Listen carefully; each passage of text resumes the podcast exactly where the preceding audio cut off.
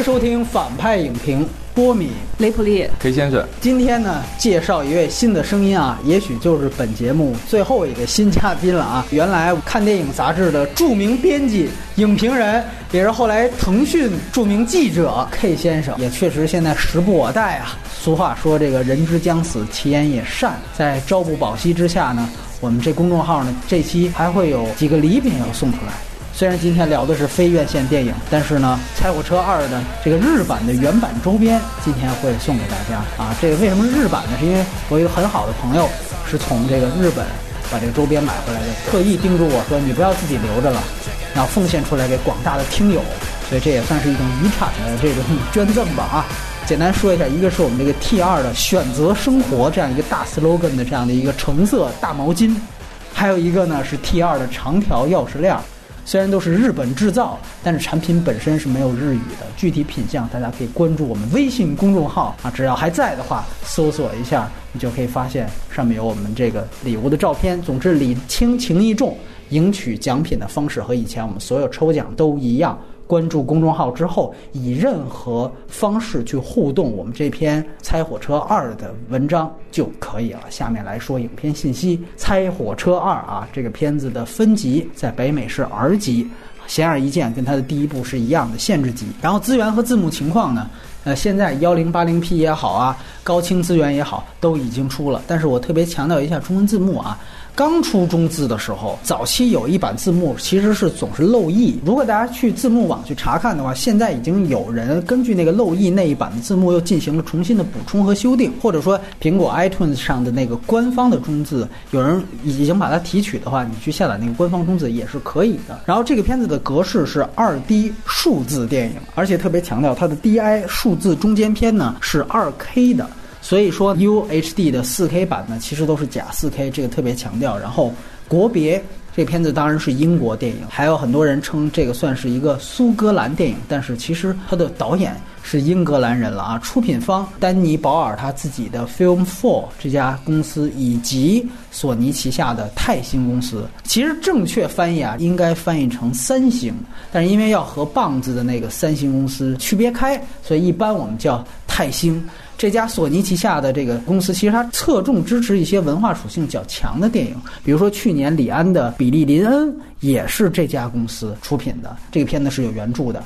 《猜火车二》是根据原来的这个小说作者埃文·威尔什的这样的一个另外一个小说，也是他的续集小说，叫做《春宫电影》改编的。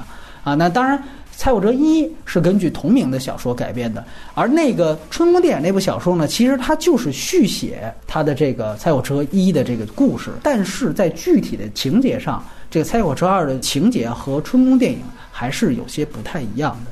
导演大名鼎鼎的丹尼·保尔啊，刚才说了，他本人不是苏格兰人。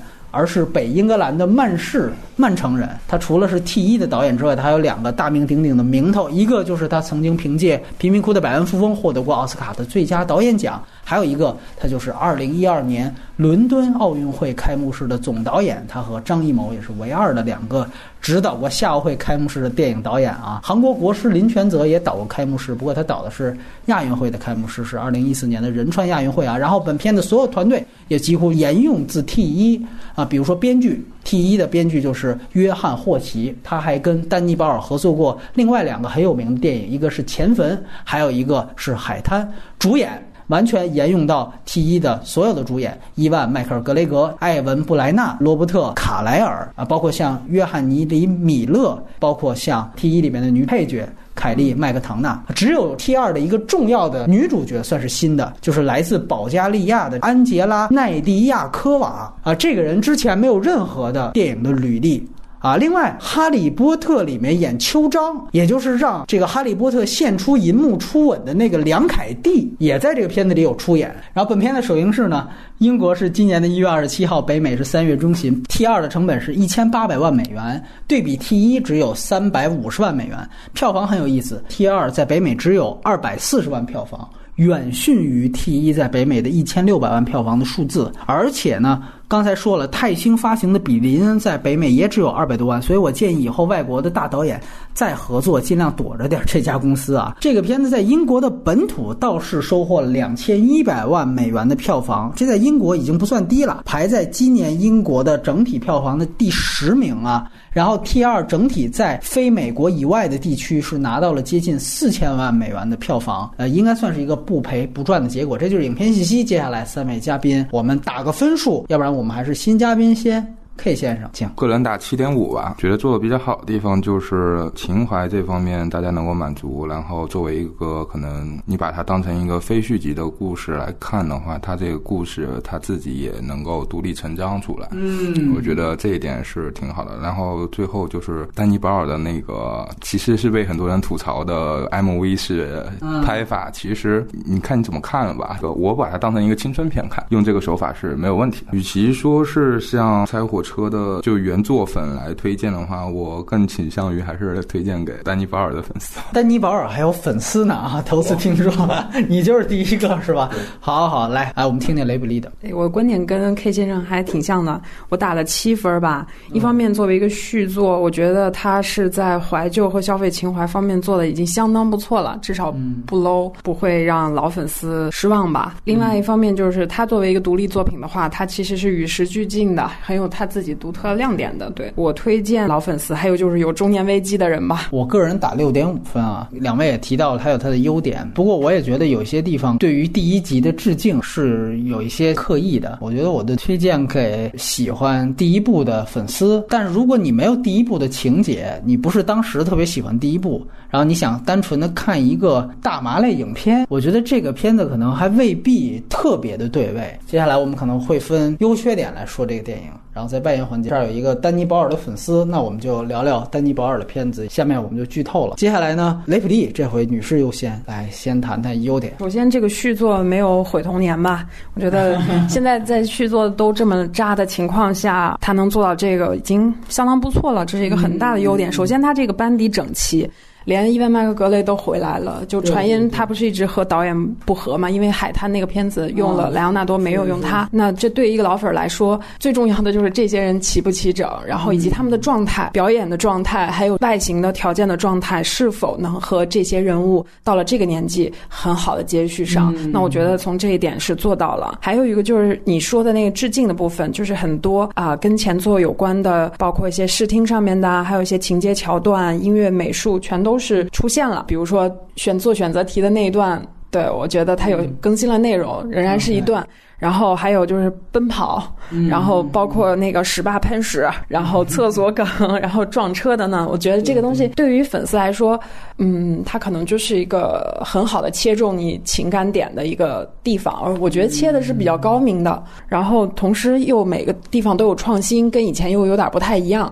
比如说人物的环境呀，然后。情绪啊都不一样，还有一个就是音乐吧。然后因为这个片子前作很多人对他的这个电影原声是非常对，我觉得音乐一方面就是片子就二一开始的时候，罗瑞那个 Perfect Day 那个旋律一上来，然后我觉得他用的是比较巧的，嗯，而且他这首歌在前作。作为描绘，就是啊，主人公吸毒欧弟了之后的那那种情绪，但是他放到这一步之后，他完全是一个新的怀旧的情绪。然后我觉得他至少是把怀旧情绪又翻新再做了一遍。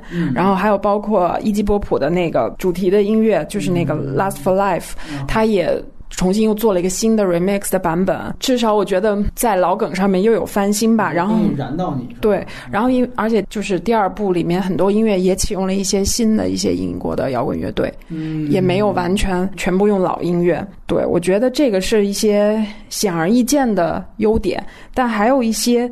嗯，是不是粉丝喜欢？我觉得可以商榷，就是好坏参半的地方吧。首先就是他在这个第二部里面加深了前作没有的一些情节和人物之间的关系，用一些童年的照片呀、台词对白啊，增加了这个人物之间连接的这个丰富程度和紧密度。尤其是我还蛮喜欢那一段，就是。呃，伊万和那个弗兰科隔着玻璃在那个玻璃屋里面，有点那种兄弟最后对决的那种，对对对那个意味出来，我觉得还挺有意思。但是我不知道老粉丝会不会喜欢这样的。对，还有一个就是有一个重要女性角色的引入，因为在一里面所有的女性角色她都是呃脸谱化脸谱化的、的功能化的这样的，它不是推动这些人物命运的主要的一个因素，它可能是在侧面去影响主人公做出某些决定。但这个里面，这个年轻的斯洛文尼亚的妓女，她直接推动了这几个兄弟的命运，她甚至是一个救赎者。那我觉得这个女性可能在中间承担了，首先她这个背景是欧洲移民潮，她是个移民；其次就是但凡出现了男性的中年危机，可能总会出现一个年轻的女性。哎，啊，然后她可能在这里面有这个功能，台词也都点出来了。对，中年危机需要年轻女孩去救赎嘛。但是我个人不太能够接受兄弟之间的事情由这样的一个人物最终做了决定。就我觉得这是一个编剧上偷懒，偷懒是吧？对哦这种处理有点粗糙，尤其是第一部里面他们。让我觉得最好看的地方就是结尾的时候，伊万偷了兄弟的钱，这个是最震撼的一点。它增强了这个人物在人性上面的复杂度和丰富度。对，结果到了第二部，导演又把他们给弱，就智商又给剥夺走了，又收回去了。有一个女性要告诉他们说：“哎，兄弟之间要相互友爱，不要背叛。”那这个是我不太能接受的设定啊，这个变化。优点就是这个片子虽然一上来就是怀旧，然后处处怀旧，但它其实也有嘲讽怀旧的那个桥段，比如说在那个酒吧那个一九六零俱乐部那个梗。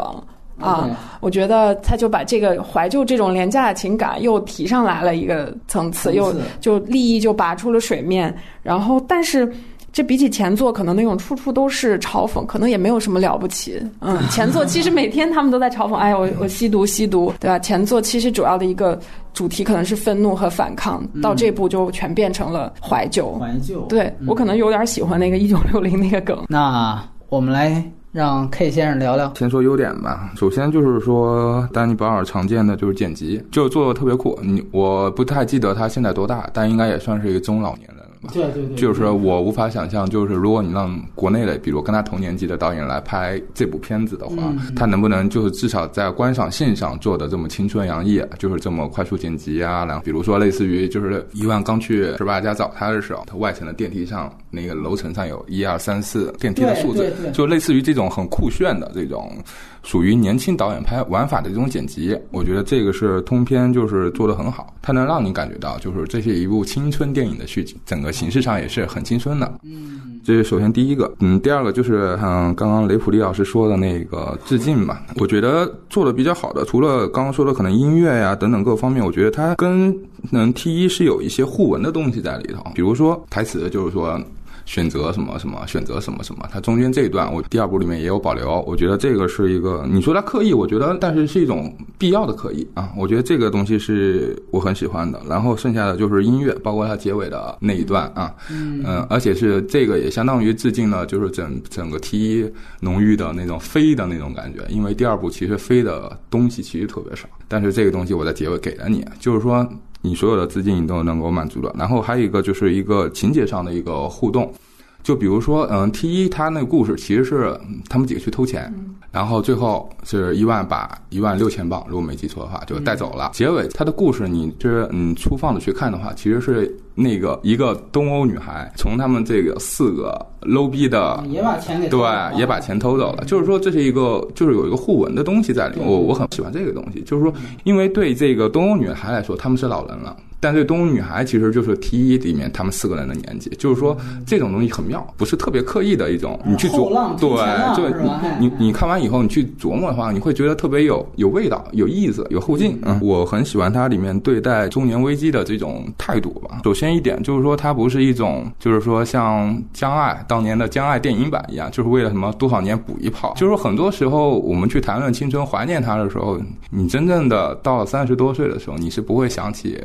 还。有一炮这种东西啊，或者说为了他而去怀念。所以我是觉得，嗯，它里面的这些细节做的比较好的一些这个关于中年危机的这种态度啊，比如说那个弗兰克，就是他出狱以后是阳痿了，他把这些细节全放在里面，就他焦虑的东西，把那个之前的钱拿回来，是他最想要吗？不是，我觉得如果你现在让他恢复正常的性功能，他其实会更开心。对，然后包括就是说那个意外，他的心脏就是身体是不好了，已经就是说他们现在所有人，不管是精神上还是。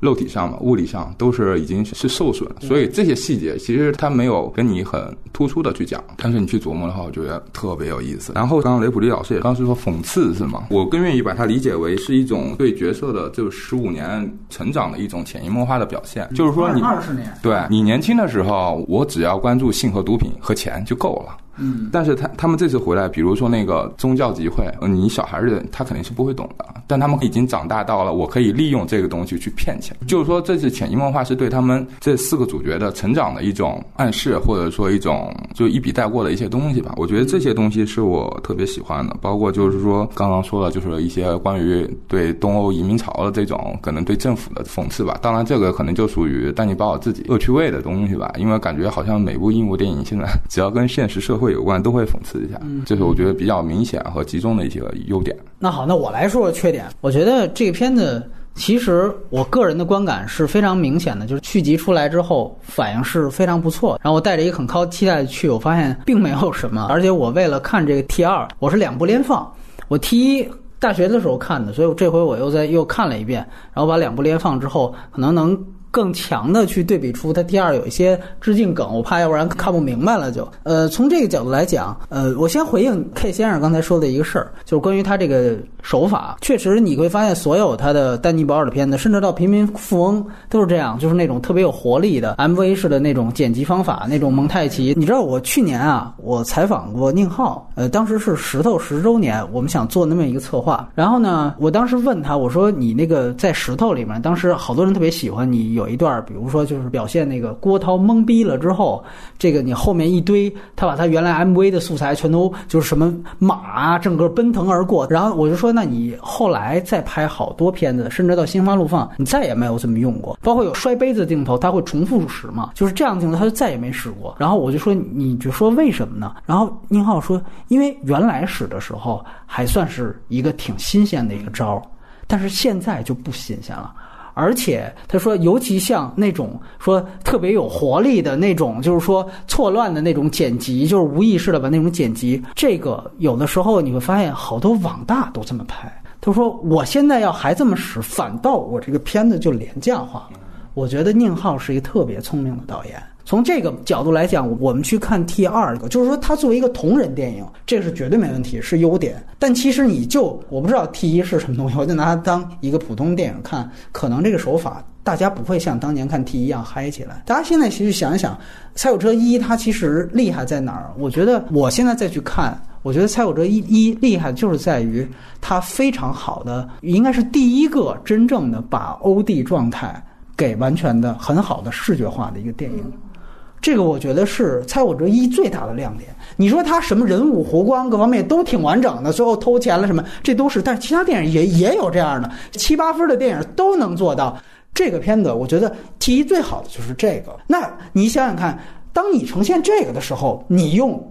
丹尼·鲍尔最擅长的那种手段，恰恰就是表现欧弟的这种手段。所以这个我觉得形式跟内容它统一的太好了。所以这个我觉得是 T 一特别能成功的一本。《蔡有哲二》也不具备，是在于《蔡有哲一》它其实有好多想象画面跟现实画面，告诉你观众，我现在开始想象了，或者现在哦原来是梦。它永远没有这东西。最牛逼的就是关于婴儿的使用。就开始你记得第一次表现，他们就所有人在一个屋子里边在吸毒的时候。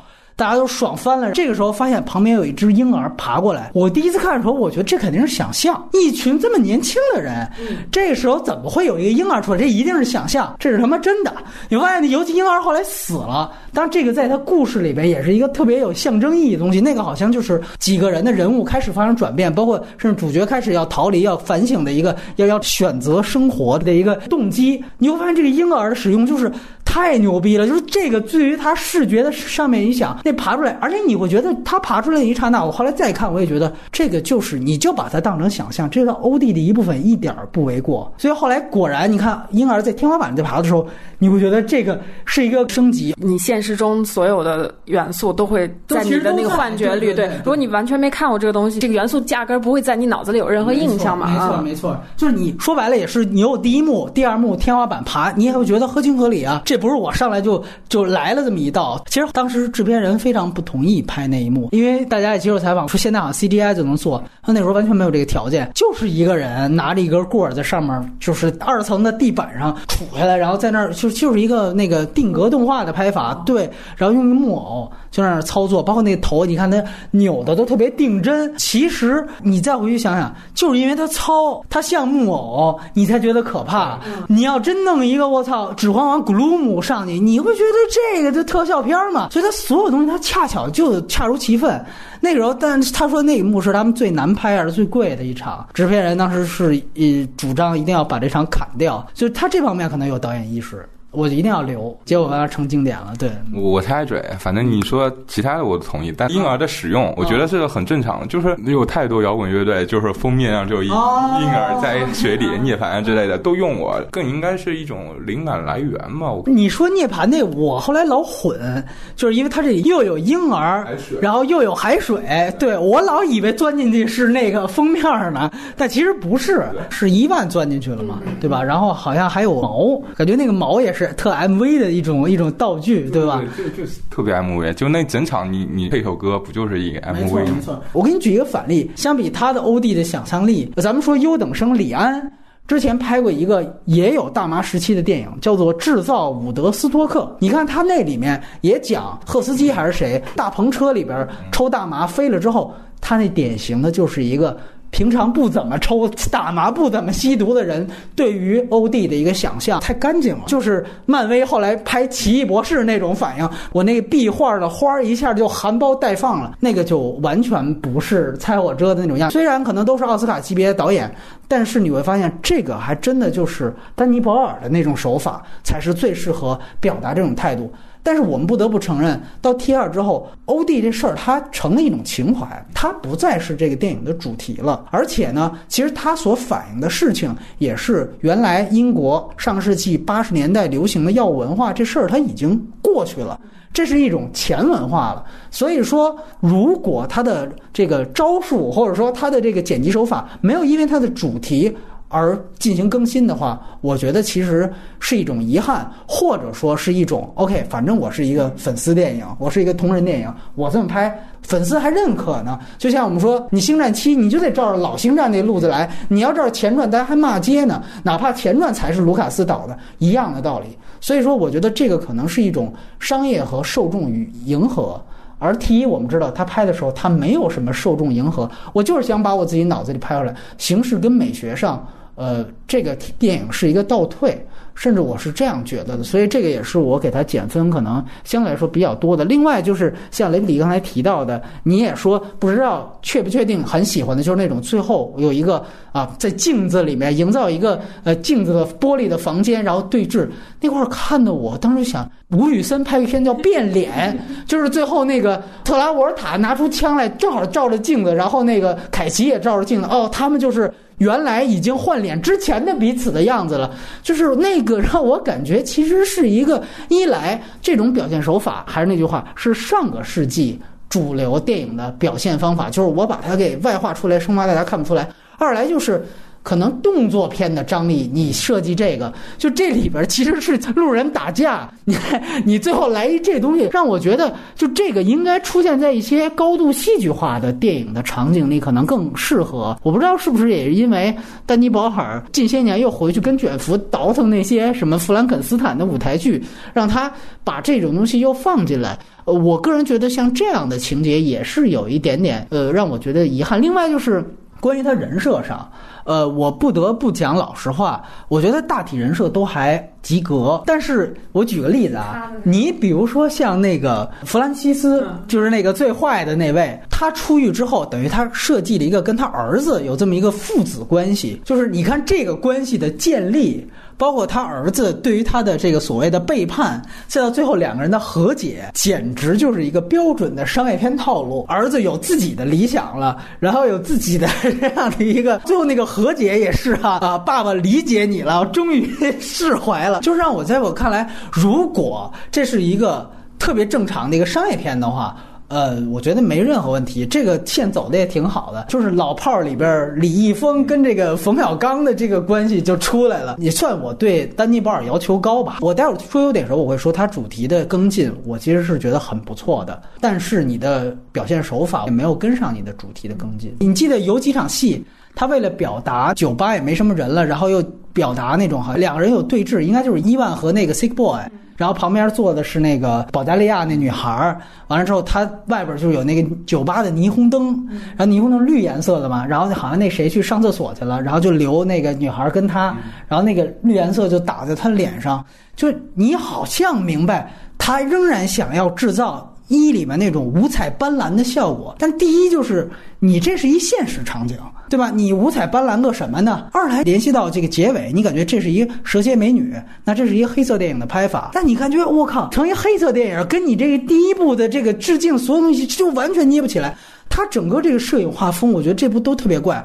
而且我不得不说，它这里面刚才提到了二 K 的数字电影，就是你感觉这个片子它那个有挺强的数字电影感。它第一部应该可能不是用了十六毫米胶片，但可能也是三十五毫米。我觉得那个冲劲儿是完全质感不一样的。这一部的影像质感，我不说句实话，我不太喜欢。尤其还有几幕，他带着那个史霸自杀未遂之后去跑步，哇，几个大空镜，就感觉不是爱丁堡旅游局也也给了点钱？我就感。觉哇，太美了，太漂亮！但后来一想，不对啊，你要是这么拍，感觉风光片了。包括那个关于那个西蒙他那个老酒吧，那个也是拍的特别华美。哦，对，华丽，对对对。那咱们就交换意见，雷普利，你就接着说缺点呗。我们大家其实都谈到说这部里面它的手法的问题。其实我觉得它的手法，它的快速剪辑这个东西，它学会了就学会了，然后可能。会用了就会用了，就不会退化。它可能是一个这种技能型的。我觉得它真正退化的是它视觉上的想象力。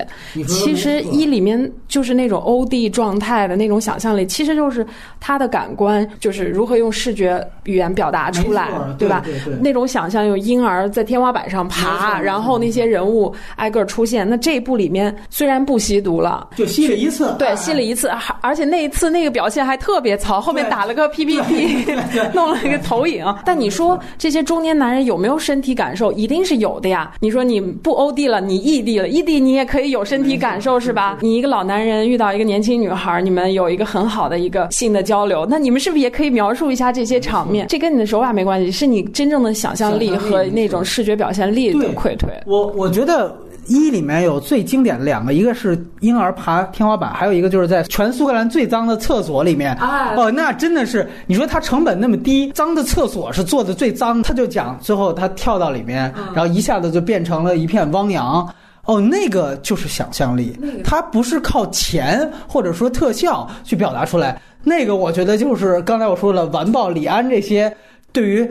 欧弟的想象简直太棒了，那个就是一个对对年轻人应该有的，而且就是那种脏和这种纯净的那种反差，而且他那一幕其实就是影片刚开始不久，上来就是奔跑，就是一个非常闹腾的一个环节，然后进入到一个肮脏的厕所，然后在这个时候他那个节奏掌握太棒了，一下子变成一个大海，你观众整个心前面被他带住，到这一刻啪一下就缓下来了，你所有东西。全都进入，这个真的在这里面太缺少这样的东西了。就雷布利说的对，就是视觉想象这方面是贫乏的。然后呢，更多的就想了怎么样怀旧，满足粉丝。其实我缺点跟你的比较接近，一方面就是他这个视觉想象力的一个溃退，另外一方面就还是就是他的亲情梗和兄弟梗实在是太多了，多到好像是在掩盖他那个故事的孱弱和人设的崩塌。对对，我也是特受不了弗朗科的那个人设的崩塌，因为他其实是一个很鲜明很。酷、很有意思的一个人。这个人设最好玩的就是他能带着儿子去犯罪。对，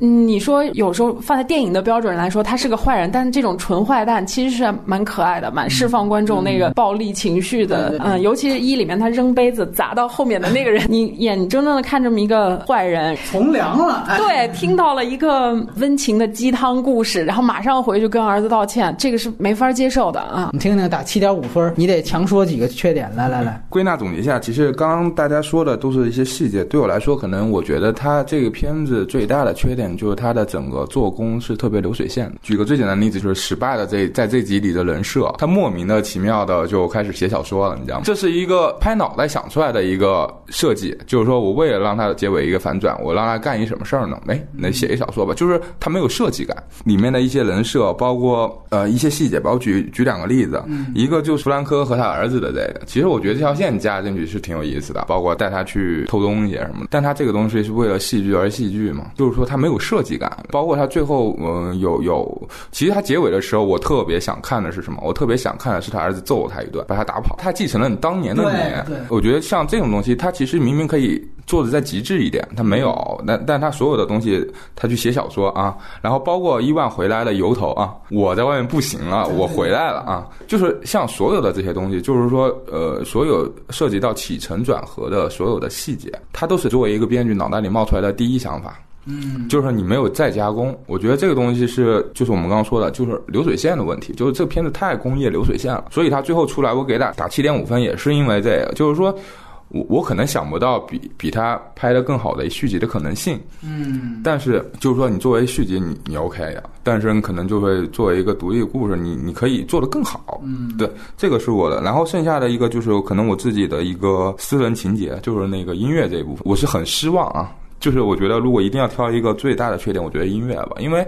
呃，我个人认为，当年 T 一出来，包括 B G Pop、Last for Life，包括那个 l o l i 的，就是 Perfect Day，就不管你里面任何一首歌拿出来，它是有一种音乐断代史的那种感觉。就是说我在这个年纪，我在这个年代，我作为年轻人，我听的就是这些东西。而且这些东西从二十年后的、十几年后的现在，我们再倒过去看，你在音乐史上，这个也是一个怎么讲留下来的东西。对，呃，就像你刚刚说的，就是他的想象力，它第一部里的画面上是有想象力的，然后它的音乐。上是有一个怎么讲历史注脚的，就相当于就是说我我只有在这个年代拍这个年代的伦敦，拍这个年代的英国，拍这个年代英国的那个年轻人，我才会有这个音乐。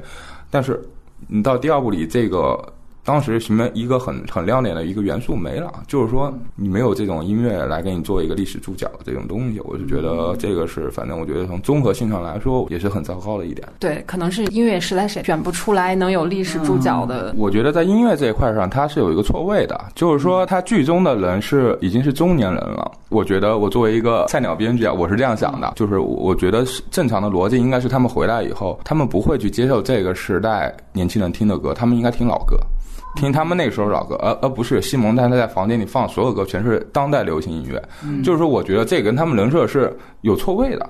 OK，反正就是说，呃，至少是我，我在这个年纪，我现在更多的也是喜欢听老歌，就是说年轻的歌，除非是。你不得不听的《爱的供养》这种，就是你否则你你不会去主动的去尝试听他们。所以，但是它作为一个电影来说，它又用的是当下的音乐，我觉得这个东西就是有点别扭。对，好像一说其实槽点也都不少啊。来，我再扳回一城，我最后说说这个优点的问题。呃，刚才其实两位，尤其雷普利已经提到了这片子，我觉得在它的主题上。首先是有一个完整和清晰的主题的，而且我这里必须得强调啊，大家老说二十年啊怎么样？其实这里特别有意思的有一个错位，很多人忽略了，就是其实 T 一它是九六年的电影，但它拍的是八十年代末，它是一个年代戏，在九六年也是一个年代戏。然后呢，T 二的小说是根据春宫电影改编的，春宫电影是零二年，但是这个里面 T 二它做的改编是说，OK。我就把它做成一七年了，但其实呢，如果你仔细去想一想啊，这个就不止二十年。其实这里面他玩的一个文字游戏，就是在于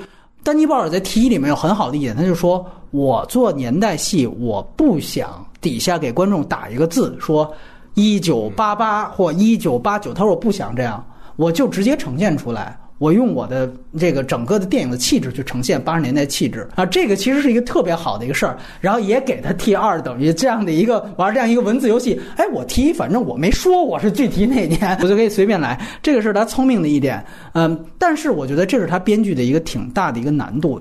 啊，其实刚才说了，呃，那个零二年的那个春宫电影，正如其名，它其实是有一个特别强的一个事件的，就是这几哥们儿，包括那个弗兰西斯，他出狱之后，他们是有一个具体事件，就围绕着拍 AV 这件事儿，你知道吧？结果呢，他在里面做了两个改编，一个就是说我把整个这个呃新的这个时代，就等于我一七年了，就加入了很多网络的这种，比如说你可以发现里面出现了很多 Twitter 啊这种东西。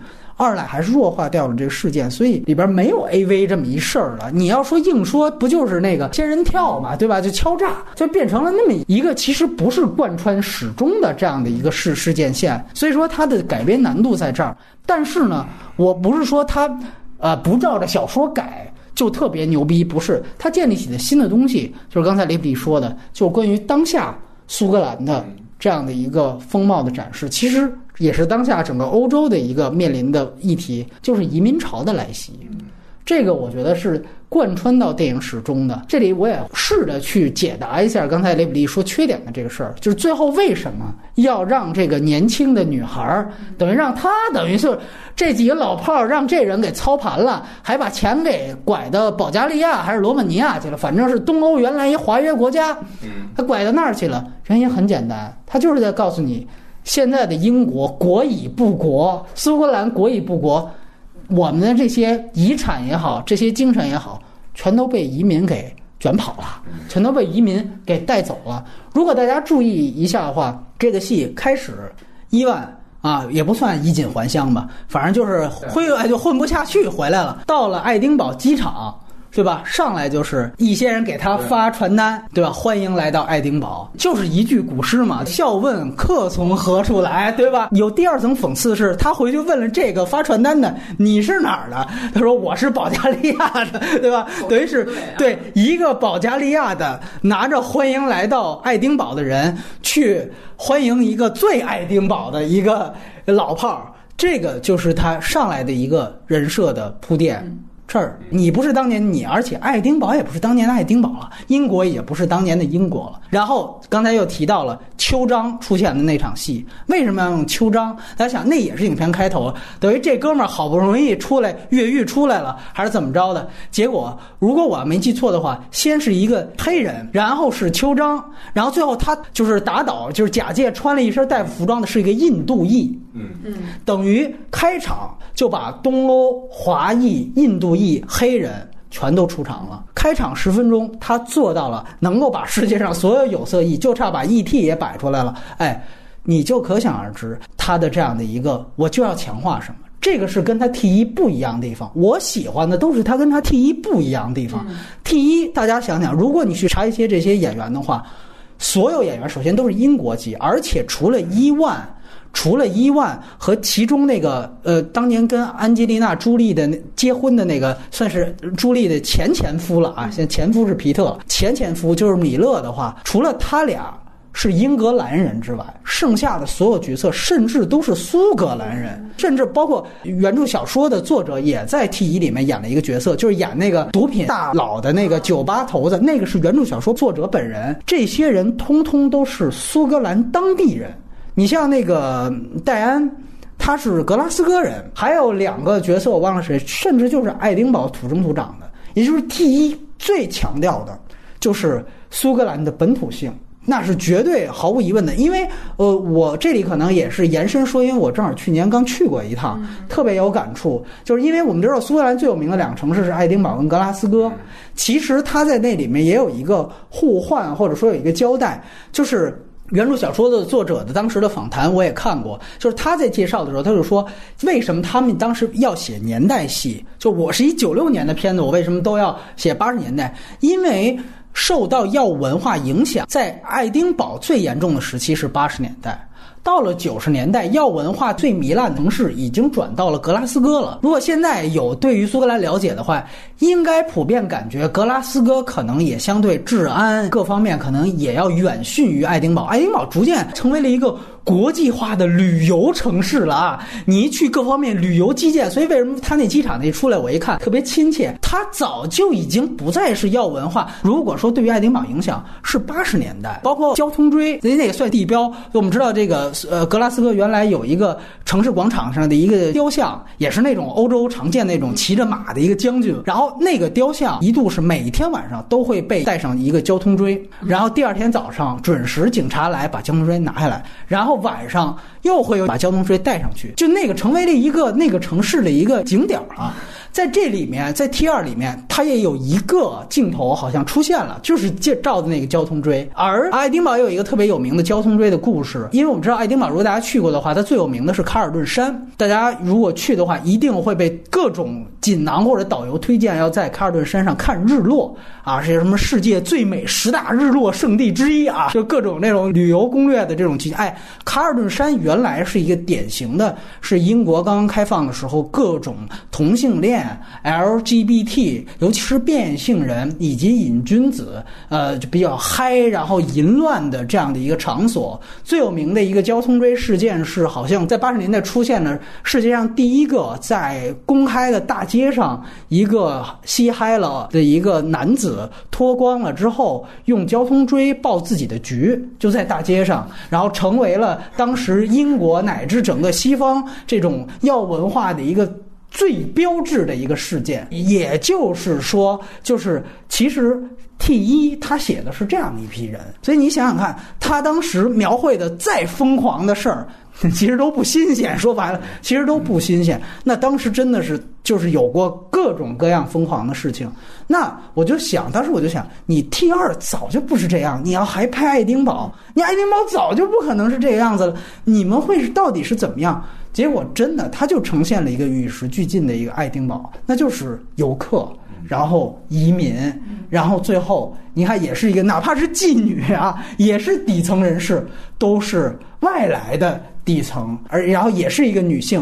然后我觉得她跟 T 一，如果说最好的有一个桥接，我觉得就是戴安的角色。嗯，因为如果我们要记的话，戴安在 T 一里面，她虽然是一个叛逆少女，但她其实典型的是一个。家里的乖乖女，而且是一个富家女孩。你记得她穿后来一下穿的校服，给伊万给晃傻了。就是那个学校，可能就是当地特别好的一个学校，就相当于北京的什么人大附中。就原来你是这样一所学校的孩子。然后你会发现，确实当时这些学校的孩子也只是就跟你玩一下而已。虽然当时可能少女还有点说想缠着伊万，但伊万就立刻就说：“你真跟我真的不是一个阶层的。”当时就一下子等于是被吓跑了。其实是这样。然后在这里面，我就说，因为我早就知道戴安也会出现，我就说那戴安的人设会什么样？然后哦，原来是一个律师，这我觉得特别漂亮。因为往往这样的富家女孩。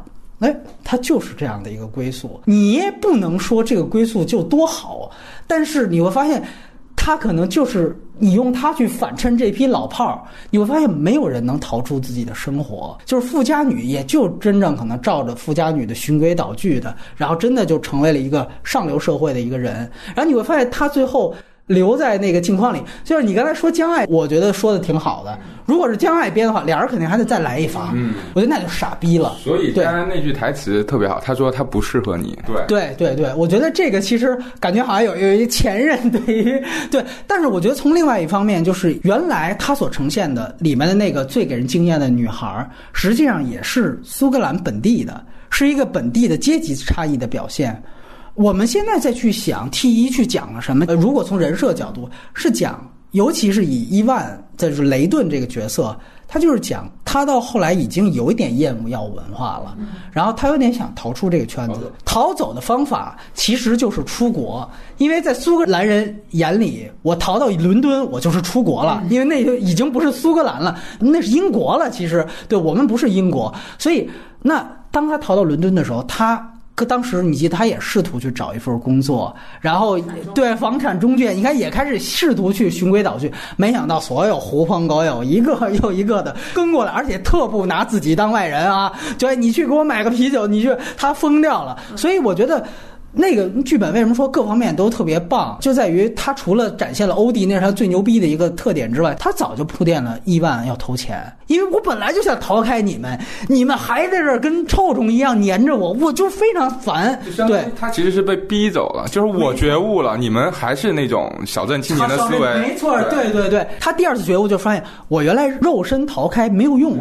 因为我还没钱，我还住在底层，所以最后我一定得偷钱走。然后我等于我必须得拿出一笔钱来换一个生活，得有这个资本，我才能彻底去逃开你们。这是他一的一个出发点。有人老说，永远有保守人士和正三观的人士说这个片子就是他妈的宣传毒品，你就是一毒品电影嘛。搁中国啊，但你玩的早进去了，这都现在还没放出来呢。但是从伊万的人设，我觉得那种批评都是你没看懂那个电影。他的反思不是表面上就出了一警察。是吧？把你们给抄了，对吧？它不是那么简单的东西，或者说跟老炮儿后边纪检委就出来了，而是说真正是一个人物自然而然。所以你提到的说 T 二的缺点也是，就他哪怕有一个转变或一个逃离，他是很自然，不是说我现在要写小说了我就开始写了。你前面是二十年前哪儿表现过他有这水平有这能力？但是我们回到 T 二，你会发现他其实讲的就是承接 T 的人设有一个特别好的东西。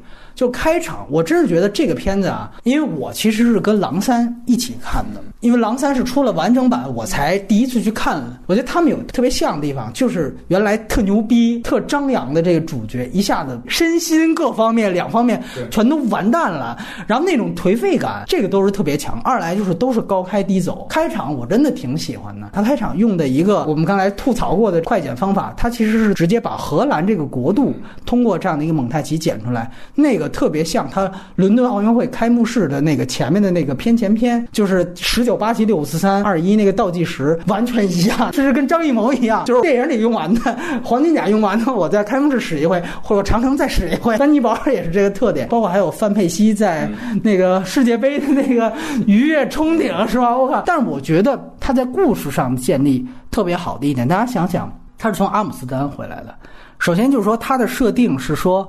我不是，我甚至连伦敦都不是了，因为我我还是说 T 一嘛，你逃到一伦敦是没有用的，离岛，所以就就去了阿姆斯特丹，在这里面交代了，他好像是已经是一个中产了，他用这笔他偷来的钱去上了一个学校嘛，他挺好的一个对位。你要记得 T 一的话，开场他是在路面上奔跑，然后到 T 二的时候，他是在跑步机上奔跑。哎，这个就是我觉得是一个真的想过的一个，他关于我怎么样把致敬。和现在我要想表现不同，给结合起来。健身跑跑步是个中产阶级，是个中产阶级生活方式，没错，是一个就是你一点健身房，我们就知道哦，这就是在表现中产。然后你又是开场的同样的音乐，然后大家又别忘了，最后他是从跑步机上摔下去了，就是滑落，对，就是一是阶级滑落，二就是你也跑不动了。一是一个特别奔腾的开始，我靠，汽车我都撞。对吧？撞完汽车我接着跑，就是我什么都行。这个就是跟狼三的那感觉特像。就开始我是一无敌的，我一超级英雄。就现在我他妈爪子都伸不出来了。哎，这种就又有致敬，但同时我有反差。这个我觉得是他优点。啊，这是他开始我觉得特别好的地方，就包括你让我开始说，就说移民梗埋的都特别好，说后边越来越，所以最后我只能说理最理解的就是说，OK，他终于用移民梗这样的一个事儿，把苏格兰已经不是苏格兰的主题算是串起来了，包括像开始那史霸自杀，算设计的也算不错。我一个瘾君子，我们我怎么会在乎这个夏令时这个事情呢？就这个，其实我觉得我们作为游客倒是特别有感触，说。英国啊，欧洲老老搞这种事情，你你特别烦这个。尤其你看，我们都是看球党是吧？有的是两点四十五开球，有时候变赛，你有时候经常。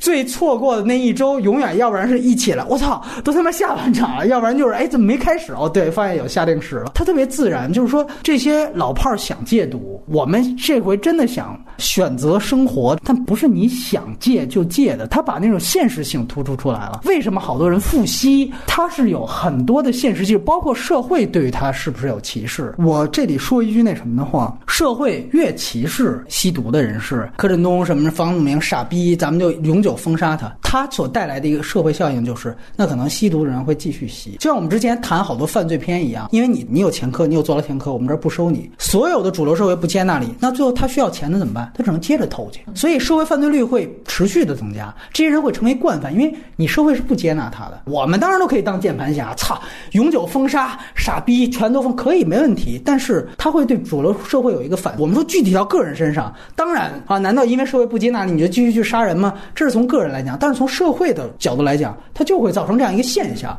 这不是。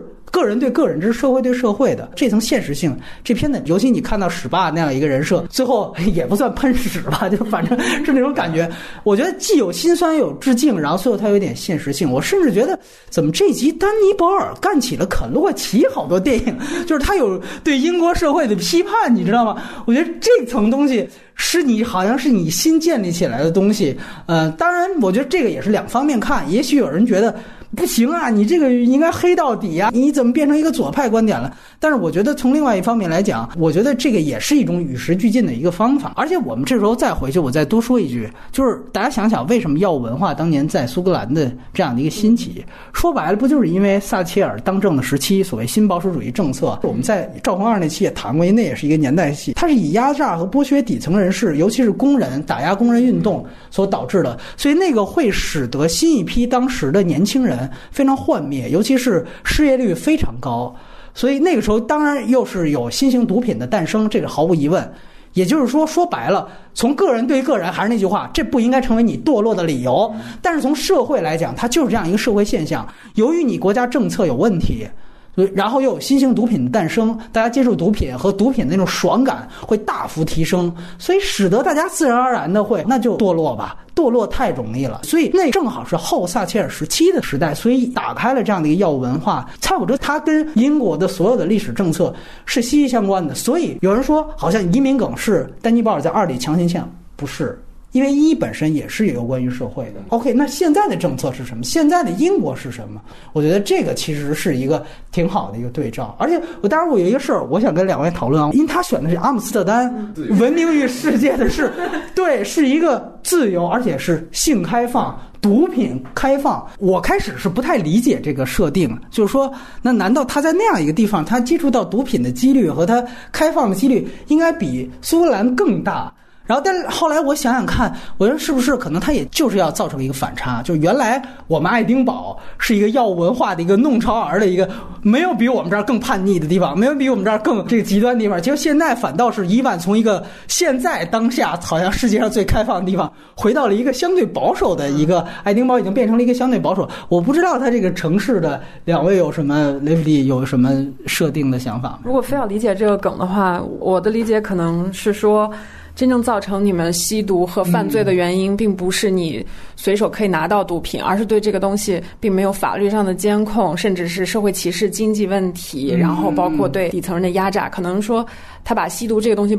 不简单归因于毒品易得，就是说同样容易得到毒品的地方，反而不容易复吸。对他其实有种让我感觉《山河故人》第三阶段，当然《山河故人》比较二的一块是老通过台词把表意说出来，就是我现在有枪了，但是我的敌人没了，对吧？其实就是那么一种感觉嘛。从这个角度来讲，还又回到缺点，就是他们最后那次复吸是有点强行，我是觉得有有有点这个感觉。包括也要回到原来苏格兰高地的那个风景线，我其实有点找不到他们复吸的理由。你要说最后几个人说哥们儿去赴死了，我准备去牺牲去了，就跟冯小刚似的，最后吸一把，然后嗨了之后，就跟那个狼三最后打药一样，我还能理解。就是哥几个到最后非得复吸，这个说句实话，我其实是有点想不太清楚。K 先生，你作为经常声色犬马的一个人，你跟我们说说。对对对，我觉得复吸这个东西怎么讲，可能是为了他接下来蒙太奇准备的。就这个，说实话，我我没有细想，但我对我补充一两点吧，就你刚刚说的那个阶级和社会的这个，尤其是说到 T 一里面的戴安的时候，我觉得特别有意思。我觉得这个点是有意义的，因为他那个仙人跳的，他抓的就是一个私立学校的校长。嗯嗯嗯嗯，这个东西，我觉得你这样一说，我觉得里面肯定是有设计的。北电那个，对对 对，但但我也很同意，就是说你作为一个就苏格兰地区的一个富二代。但就是他未来的归宿不是做律师或者反正肯定是个白领吧。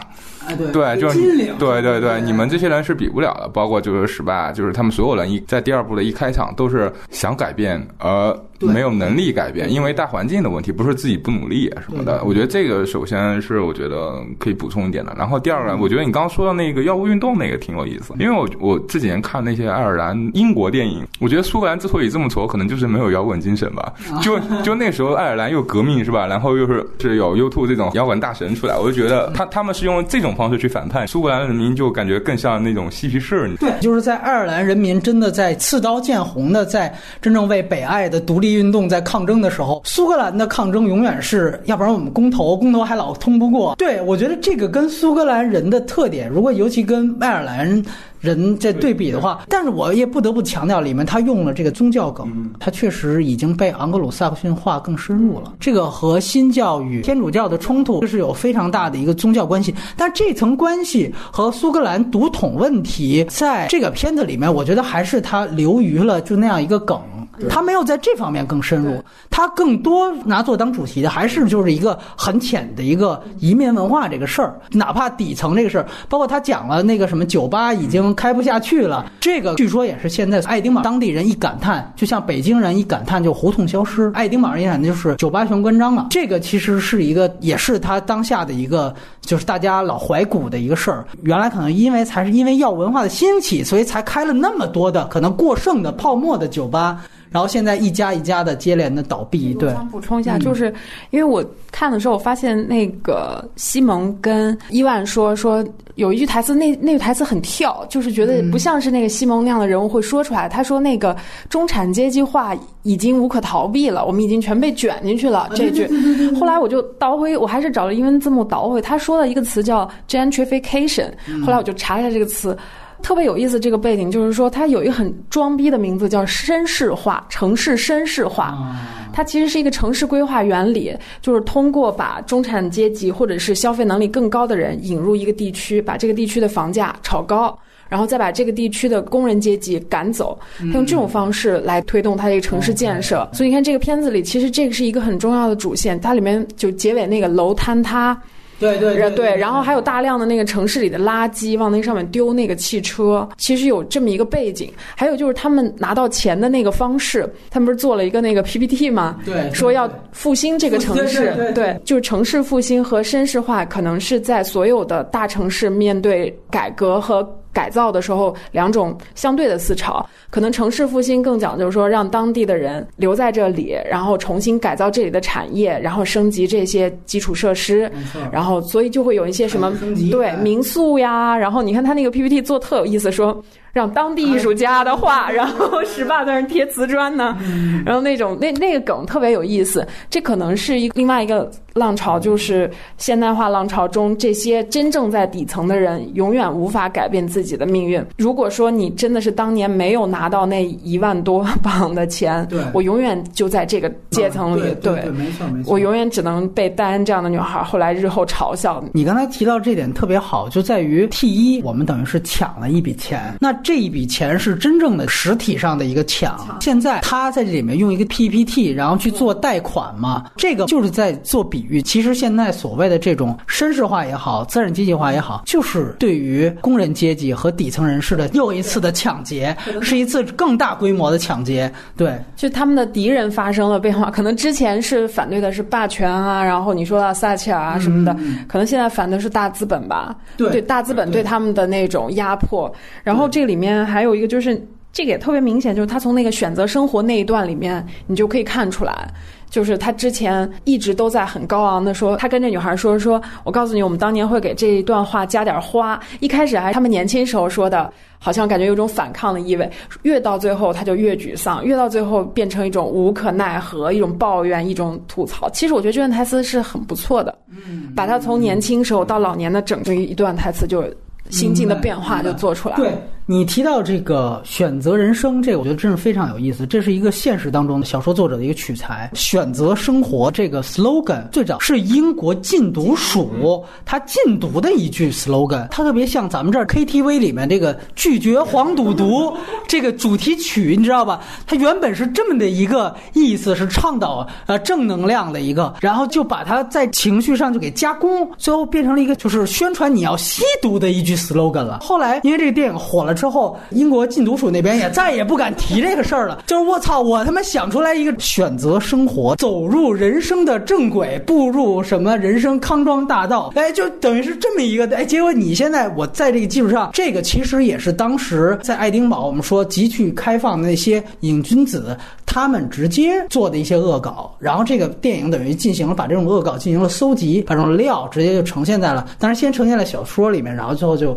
就放大出来，然后就成了。这样的一种效果，这种异化效果。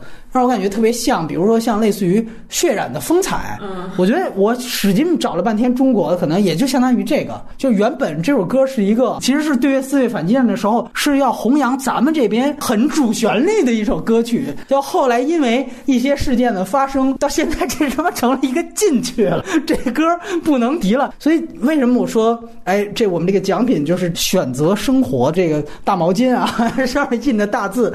对，所以我觉得这个其实是一个特别。特别有趣的一个事情，我觉得是不是他那个欢迎来爱丁堡这种东西，也有点对于这种标题的一种消费。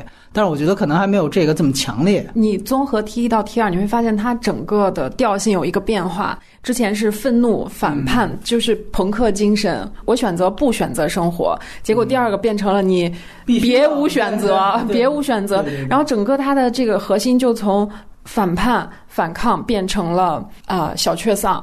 嗯啊，就成了一个这样子调性的东西。所以，如果从利益上来说，可能 T 二会和 T 一有一个整个主题上的下滑。实际上，所有的消费主义，包括这种中产阶级的全球化、全球化这种陷阱，你也是可以反叛，你也可以做出选择的，对吧？伊万当时都敢为了改变自己的命运，偷了、背叛了兄弟。其实，你面对这个浪潮仍然可以，但导演没有这个。对，当然你也可以说这就是主题的一部分了，就感觉好像他们就是在讲，也许我可以反叛一次，那是因为那时候我们是年轻人，那时候我们是世界的主宰和八九点钟的太阳，但现在我们已经老了。无所谓了，对，就是有这种感觉，就是说我们已经反叛不动了。所以真正反叛的人是谁呢？是那个保加利亚的人。你刚才 K 先生提到的是一种时代上的后浪推前浪，但是从空间上的，实际上是一种外来移民才是真正的。就实际上这是为什么说，如果一个城市或一个国家它需要发展，它一定要不断的去对于外地人、外国人、外来的所有的势力要。张开手臂的原因也在这儿，只有这些人好像才能让这个城市机体继续发展，是一个宏观的社会观，这个是一个社会必须要进展的一个可能。但是从个体来讲，它的悲凉就在于，那原来这些本地的老炮儿们，他可能就是要被时代淘汰了啊！你淘汰不仅是因为你年龄已经老了，还因为你其实已经成为需要换血的那个废血。旧血和坏血了，你就是他这个血液循环的有对抗。嗯，我觉得你这样讲真的是和老炮儿很像。老炮儿是冯 冯小刚对抗外来的富二代嘛？对，可能老炮儿我们不接受的是他后面有一个政府出来的这么一道。对，但是你要说这个从这个角度来说，其实确实是一个意思。所以这个我第一次看到大家的对于《蔡国之二》的评价是，好像大家在柏林电影节那是第一次评价，大家就说：“哎，这回。”就是他们 T 二变成了一苏格兰版老炮儿啊！但是啊，我这里又抛一个问题，我不知道两位看没看过去年的金棕榈的电影，叫做《我是布莱克》。刚才其实也聊过，啊，看哭啊！你还没看？哎，那 K 先生，我们可以聊聊这个事情。你觉得？那个当时我看完也感觉有一种老炮儿的感觉，而且当时说了嘛，也是肯洛奇一直以来的一个左派导演。呃，你觉得从 T 二和我是布莱克的对比有什么相同和不同的地方？我反而是觉得，如果就《猜火车二》来说的话，就是我不太喜欢里面有太多的，就是类似于我们刚刚说的肯洛基的东西，因为我觉得这个东西，首先你跟你这个故事没有什么关系嘛，然后然后直接关联对，所以就举一个细节的例子，就 T 二里他们那个宗教聚会的时候那一段，我。其实看特别尴尬，我觉得有点长了。啊包括你最后解套就是随便唱一歌嘛啊，这这个有点太土了。但我我喜欢后面那个，就是说他们所有的密码几乎都是那个一八九零嘛。啊对我觉得这个，我觉得这个是特别讽刺的东西，嗯有这个就够了。然后，然后那个肯洛基，我当时那个我是布莱克，我特别喜欢的点在于就是说他不愤怒，啊你觉得肯洛奇不愤怒？我是觉得主角哦，就是说，当然它里面也提到了全球化嘛，包括去年那个德国的那个托尼厄德曼也是也是提到全球化的问题，就是反正呃不是欧洲这几年的文艺片，反正都。就是不约而同都都在提的这个问题，就是那个英国脱欧以后，我觉得明年肯定会更夸张。嗯，对，就是这个东西，首先我反而是很很赞同，就是你刚刚说的，就是呃，未来这种全球化是一体化是一种趋势，就是所以我很喜欢的是《我是布莱克》里面那个反差对比，就是那个卖鞋子的黑人小孩儿，啊，就中中国对中国就就像这个，再结合刚刚雷老师说的，就是一体化来说，它没有一个绝对的好或坏。我是布莱克里那黑人小孩，我通过一体化我赚到钱了。嗯，你布莱克，你你是被这个挤压到了没有生存空间。对。但是你能说一体化坏吗？所以我就觉得这个东西就是，所以我很赞同刚刚两位说的嘛，就是你得辩证的来看。嗯就是说，如果这个东西真的是在全球蔓延了，你不可能说它错了，这是一种趋势吧？你只能说你你的年纪在这个趋势面前越来越无能为力。布莱克，你真的按照规矩你去填表，你还是能够得到制度上的补偿，你只是特别繁琐，没有人点对点的帮你，然后就互相推诿。这其实是下面官员的一个官本位的一个思想，互相推诿。我是觉得这个东西辩证的来看，他的那个态度跟蔡五十二很像，就是我只是把这个问题摆出来，我不去评价他，你们自己去评价。我是觉得我是布莱克，可能他的批判更明确，他有一个很具体的一个目标，就是说无论时代变成什么样，这个非常罪恶和腐朽的英国的这一套。官僚体制和官僚系统仍然很腐朽，仍然很繁琐。然后他所讲的一个新命题就是说，这个繁琐的系统利用了呃，可能更多的是电子化，就是系统的这个计算机化，而进一步的加强和突出了他们对于人的冷漠。就是说，这一套系统原本就很冷漠，对于底层人士就很缺少关心。现在他们借了电子化之后，把这个东西更加强了。对于布莱克这样一老头儿，他不会使计算机，但是你不会使，你跟不上，那是你的问题。原来可能我还占理，现在感觉。理都不占了，而且就是有一种，就是你在对一个机器说话了，就是你连具体的人都没有了。这个我觉得是我是布莱克可能还能受到认可的地方。其实他批判的东西一直没变，只是他把这种体制在变化之后的这一点点微小，做了这样的一个戏和做了这样一个人。对对对对对。但是呢，如果你要讲《蔡骨哲二》，他的问题也在这儿，就是说你感觉他好像有态度，但是呢，批判的没有这么明确，所以可能他整个情绪建立不如肯洛奇的东西那么顺。第一部有一个很明显的感觉，就是他的整个的。故事、主题、人物，包括他用的影像风格、音乐风格是高度统一的嘛？对对对。第二部它就有一种强傲造型这么一个感觉，所以只可能取到了第一部的那个皮皮毛。嗯没错没错，我记得还有故意那种，就是原来。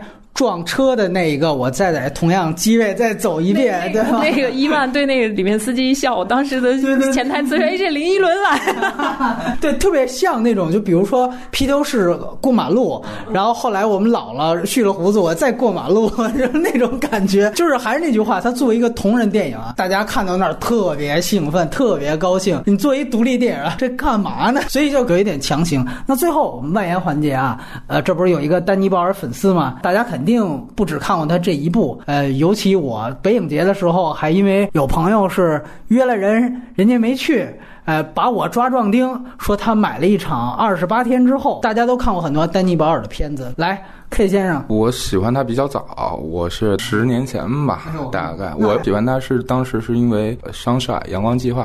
哦，太阳浩劫对对对对，杨紫琼里边的呀，我我知道那，嚯，那片子可口碑不太好，对。哎，那篇确实口碑不太好，嗯，但是我觉得那个评分是比实际上有点低啊，我觉得。然后那是有点被低估。我我反正是那部片入的门，然后补看，当时比较年轻啊，我当时很喜欢他的那个著名大烂片《海滩》啊啊，其实也还好。呃，因为就是比较飞嘛，那个片子整个看起来就是，其实我我倒更愿意觉得那个是一个《柴火车二》的一个感觉，有有一种那种飞的感觉。嗯，然后现在看后面就是比较喜欢那个，就是二十八天之后，然后就是《阳光计划》和那个海滩海滩嘛。啊，我可能比较另类一点啊。那你反倒可能觉得它最糟糕的是《贫民富翁》什么之类的是吗？我是这样界定丹尼保尔吧，它的上限很低，但它的下限很高，就是它所有的片子都是六十分以上。嗯，就是说它最差的片子。都是能看的片子，嗯，但是它上限就很一般了。就是说，拆火车，我觉得算是天时地利人和，有一种这种感觉。没错，对，没错，是。对它的上限就是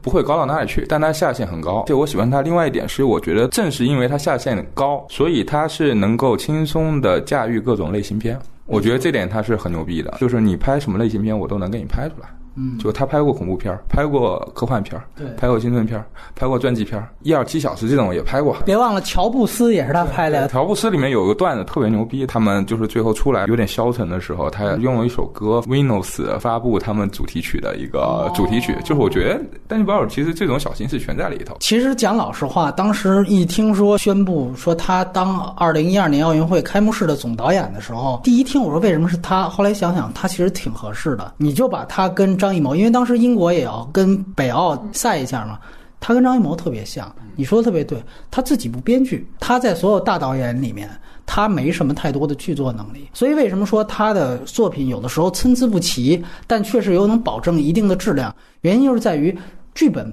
是不可控的，但是同时他能把一个好剧本好的地方，他都能给发挥出来。然后能把一个差剧本基本上能够差不多凑合拍出来，但是他当然就没有像昆汀·诺兰或 P.T.A 那种，呃，整个从剧本阶段就开始直接操盘的那样的人，作者性更强。所以你会发现，你像乔布斯，很多人都几乎忘了说那个居然是他的片子，就因为他完全被编剧牵着走了，那是阿伦·索金的片子。大家一想哦，呃，乔布斯。呃，当然，之前有一个更傻逼的一个就不提了，就第二个那个法沙那个乔布斯，他一想这阿伦索金的片子，乔布斯都是第二名，就是从头到尾就是阿伦索金，所以你会发现他是这样的。但是你想一想，这个《猜火者一》不就是因为他更好的发挥了？原著小说牛逼之处吗？我丹尼保尔，我退到身后，乔治威尔士，你最了解你们苏格兰。其实我看过当时他们在片场的一些九六年的一些照片，原著小说的那哥们儿基本上天天就是一欧弟状态，他在里边还演了一角色。我觉得一个导演能跟一原著小说能这么打成一片，最后还让一原著小说作者去演了一个还挺重要的一配角。这在电影界太少见了，然后最后这片子还特牛逼，甚至成为这导演最好的一个作品了。你想想看，那这默契程度得多高？这个时候你会发现，其实这个是丹尼·保尔真的能藏到身后。就是说我能把你的东西好的地方发挥出来就 OK 了。其实你现在去想《贫民窟百万富翁》也是，就是那个其实是一个英国的编剧改了一个印度的小说，然后那个印度小说也是带着英国的殖民地的视角去解读印度当代的这么一个社会问题的一个故事。然后呢，丹尼·保尔，我也不想太多，我就把你这里边最有戏剧张力的东西给提出来。我觉得有一点，贫民富翁，你再说他俗套，说他正能量烂大街，我觉得他两点特别好，一个是他摄影，一个是音乐，尤其是 A.R. Rahman 的那个音乐，我觉得丹尼保尔算是自己凭借一己之力把这个其实是很擅长用印度传统的音乐跟他这个这个好好莱坞主流的这套音乐模式结合的这样的一个人，然后把他生生的给拉到了好莱坞，我觉得算是出来了，而且这个前途啊各方面，我觉得造诣比原来李安拉谭盾要要强得多，他在视听。语言上，起码在平民富翁上面，我觉得这个敏锐度和这个能力是在的。由于他没有编剧能力，反倒使得他什么题材都能驾驭。就我什么都能来，所以你要来一个开幕式也没问题。兵来将挡，水来土掩，这点我觉得是丹尼保尔的一个挺强的一个特点。反倒你刚才提到的海滩。我风格在前，哎呦，上来就还是哎，那个典型就是蔡国章。我之后我照着蔡国章做嘛，只是我这个也卡斯升级了，我我把这个伊万给替了，我换成小李了。但是你会发现，一旦这样。他这片子就口碑不行了。而且我永远记得他当时海滩赔了之后，他说了一句名言，后来成为了电影圈的一个就是金句了。就是说那部电影至少让我买了一辆新车，这个就成为了一句名言。这个好像也是破次元壁一样，就是说你不要再用艺术的成就来衡量我这个电影的成就，就我至至少我从这个电影当中赚了钱了，就是这样的一个感觉。那句话也代表了丹尼保尔的下限和上限吧，对一种创作态度。对，然后这个蔡国章尔某种程度上也是，我觉得确实这个片子公允的讲，在他的整个职业生涯中，我觉得算中等的片子。反倒二十八天之后，那个我特别喜欢。我我很同意你的观点。我如果列他的三家的话，我觉得二十八年之后不是第一就是第二。而且我觉得如果排僵尸片的话，我觉得世界三家五家，就我觉得他一定要有。新世界前三那个僵尸片有两个导演刚好都是我喜欢的导演，一个就是他，呃，一个就是扎克施耐德。你是说那个《僵尸之地》是吧？好像是翻拍的，罗梅罗的。对对对。但是我个人是觉得，嗯，那个二十八天之后那个片子就是不能在大银幕上看。北影节，哎呀，当时应该见片时候跟大家说一句，上影节也为时不晚。这样的片子，咱们最好别去大银幕看，你一看你就觉得。没法接受，尤其是他那拷贝也也没法修复，你修复就不对了。就是当时我记得他出蓝光的时候，大家就骂街，就被评为是什么史上最烂的那个蓝光画质，因为你不能给他修锐了，因为他要的就是那种糙的那种，就跟这这后来不是还拍了一个超八嘛，但是那个太刻意了啊。但是我觉得就是刚刚好的，就是啊二十八天之后，其实有点废土感，然后最后讲那个军队的那些人对于女性的一种盘剥，回到了那个《釜山行》里面大家吹牛逼的。那句话，什么可怕的不是丧尸是人性？对，然后雷普利，你来谈谈你看过的仅有的他的片子有哪些？嗯。我连贫民窟百万富翁的印象都不深刻了。你要说海滩也看过，完全就是在我脑海留不下印象。那可能是因为它作者性不强吧，所以就很模糊。每次，所以反倒你觉得可能唯一记得还是就是猜我车。我其实都不是第一部的粉丝，我看第一部都没有很开心和很狂喜的感觉。你看来完全是路人粉态度。但其实我必须得强调，其实猜我车一他当时愿意把这个项目去交给丹尼保尔做，是因为。浅坟的成功，浅坟其实某种程度上是丹尼保尔第一次在。英国影坛崭露头角的一个电影，那个片子当时其实，在英国的票房也已经非常成功了。其实它所有拍法都是来源于浅坟，你明白吧？浅坟有点相当于，可能有些地方还比较糙，又比较生硬，但是所有的感觉都已经有了。然后到猜火车有一个更合适的题材，一下子就成为了巅峰。我我反而觉得浅坟是他导演的作品里面，就是在剧本上真的是花了很多心思去做的，就是有设计感特别强烈。他是那一种就感觉是比较用心。的去做的一个东西，后面就是尤其是故事这一块，就是随意性太强了。就是他更乐意于用剪辑手法和画面的呈现去弥补一种编剧上的这种细节上的偷懒。浅坟后来 C C 出了那个修复版，那个对于他个人生涯起飞是一个特别重要的一个事儿。浅坟其实你会发现，就刚才我们说的，他不是也讲的兄弟之间的决裂？就那个，你发现那个整个的拍法跟感觉就被他直接带到了这个赛虎车，感觉就是我有一套特别继承的东西，然后后面我又遇到另外一个小说，我直接用我东西去装这个小说。这个事儿特别像李安，可能也是同期成名的，就是他拍《饮食男女》跟《喜宴》，就是他已经有了他所有固定思考，哪怕后来。呃，那个艾玛汤普森拿着已经成型的那个简奥斯汀的理智情感去找他，哦，我只需要把我已经成型的概念去往里套就可以了，然后一下那东西特别纯熟。这个是浅分跟《猜火车一》的关系。忽然又想到，你记得乔布斯最开始找的其实是大卫芬奇，然后大卫芬奇也是一个自己不写剧本的人，然后也是什么小说好我就拍什么，然后拍的或者起码不比小说差。然后呢，也是什么题材都挑战。然后那个戏呢，好像应该是跟艾伦·索金吵架吧，因为艾伦·艾伦·索金特别强势。然后大卫·芬奇说：“老子不干了。”然后你会发现，就找了一个小大卫·芬奇来。对，然后大卫·芬奇也拍法特别 MV 嘛，对。对，但我觉得就是芬奇也没有必要再拍一部《社交网络二》了嘛。觉得丹尼·鲍尔就像我刚刚说的，我觉得他所有的关于剧本的巧思或者说建议，是一个基本为掌控力是为零的。我指的是创作上的那种掌控力，不是说那个就是你。给我什么拍什么，大家不是那意思。但是你会发现，其实我研究过他，他后面的，尤其是去好莱坞以后吧，他拍的所有的东西就特别简单的一点，就是俗套化嘛。就比如说二十八天之后，咱都不先不说什么人性啊，这么高级啊。我觉得我看那篇，我最最喜欢的一个点在于，我不知道你记不记得那一幕，就是僵尸就是一开始围他们，他们从一小屋里跑出来，然后一个广角拉开，就是我拍一恐怖片儿，我这个片子里你看完你可以什么都忘记掉，你会永远记住这幕太他妈恐怖我了，我操，这个场景就让你记住了。包括你刚刚说的太阳浩劫，我他妈的一堆人，我我去点燃太阳，那怎么去表现这个宇宙的这种震撼？它就是结尾设计的一个，我看着太阳死了嘛。包括那个贫民窟的百万富翁也一样，我觉得那个什么从火车上滚下来，哎，就长大了，那个就太一般了，就反而是他前面说那么多东西，我只想告诉你一点，他最后他会赢，就是这么简单。我就觉得他所有的片子就是你能记住一个画面，这个画面是跟他类型完全搭，对对对对对对，不是烂片当中某一幕拍的恰巧不错，不是，还真的是他设计的那个，真的就会让你记住。没错，这个我很同意。那个《梦之安魂曲》挺好，我非常喜欢。对，《梦之安魂曲》可以跟《蔡火车》又不一样，然后又能，但但是我觉得。《梦梦之暗魂曲》可能也是更考验平行剪辑的一个电影，它其实是有点树大招风那种范儿，它是用平行剪辑去拖气氛，然后去拖节奏。就是如果它不那么剪辑，那个片子会大减分，就你感觉是那样一个对。达伦有机会我们去聊聊，达伦是也是一个，其实跟丹尼保尔我觉得很一个级别的导演嘛，对对对对对。我觉得他未来可能上限可能要比丹尼保尔高，但没有办法，丹尼保尔已经是金像奖导演了，不好意思。其实达伦也已经基本上我觉得过了创作巅峰了，但据说他新一部又有各种大马马大卡斯，达伦是另外一个话题。对，你觉得《梦幻剧好在哪儿？当时看的目的就是去猎奇，去看他如何去展现这种场面了啊，我觉得不错不错。嗯，你觉得他跟《猜火车一》呢？如果异同的话，可能他们用的毒品的种类不一样。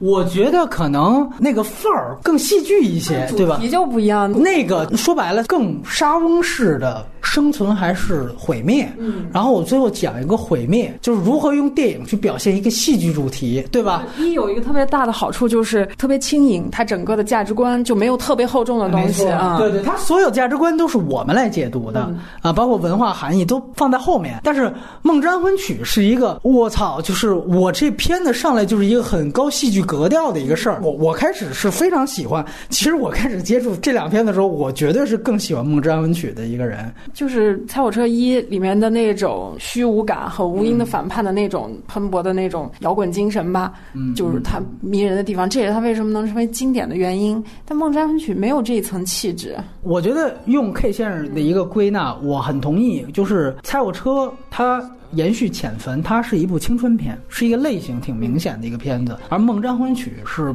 不类型的，它没有任何一个类型是束缚它的，就是达伦上来就是我这起范儿，我这大师范儿的一作品。嗯，我尊重达伦老师的才华，毕竟当年也很喜欢《梦占魂曲》，但我年纪大了以后就越来越烦这种类型，就是他太学院派了。